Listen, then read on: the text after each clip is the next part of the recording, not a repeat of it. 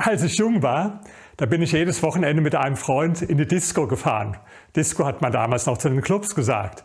Und natürlich wollten wir gern Mädchen kennenlernen. Und ich weiß noch, eines Abends sind wir zurückgefahren und mein Freund sagt, ach Mist, wieder keine da gewesen. Da habe ich gesagt, wie, wie meinst du das jetzt, keine da gewesen? Da waren ein paar hundert Frauen, da kannst du mir nicht sagen, dass keine einzige da war, die dir gefallen hätte. Da sagt er, ja, aber weiß ich habe heute so einen Pickel und deswegen, ich weiß auch nicht, ob das jetzt gut gewesen wäre. Und außerdem finde ich sowieso ungerecht, sagt er, dass wir immer die Frauen ansprechen sollen. Warum denn? Warum kann es nicht so sein, dass die Frauen uns ansprechen?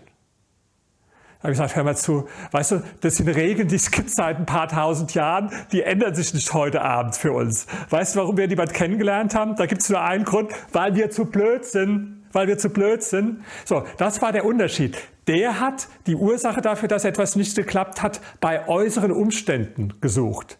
Ich habe die Ursache in mir selbst gesucht. Und so ist es im ganzen Leben, dass es zwei Arten von Menschen gibt.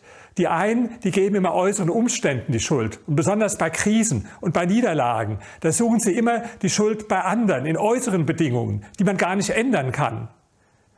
Für meine Studie über die Psychologie der Superreichen habe ich mit vielen hochvermögenden Menschen gesprochen. Und ein wichtiges Thema in den Interviews war, wie gehen sie mit Krisen um? Ja, und selbst wenn der Markt sich in die falsche Richtung entwickelt hat, dann haben die nicht gesagt, ja, das war ja der Markt, den kann ich auch nicht beeinflussen. Sondern haben die gesagt, nee, dann habe ich den Markt falsch eingeschätzt. Und es war doch meine Aufgabe, den Markt richtig einzuschätzen. Sind das jetzt alles Masochisten, dass sie immer die Schuld bei sich suchen? Nein. Wem sie die Schuld geben, dem geben sie die Macht. Und diese Menschen, die haben keine Macht über ihr eigenes Leben.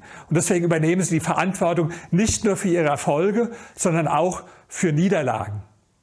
Überlegen Sie für sich selbst das nächste Mal, wenn Sie vor einer großen Krise stehen oder einen Rückschlag haben, wem geben Sie die Schuld und wem geben Sie die Macht?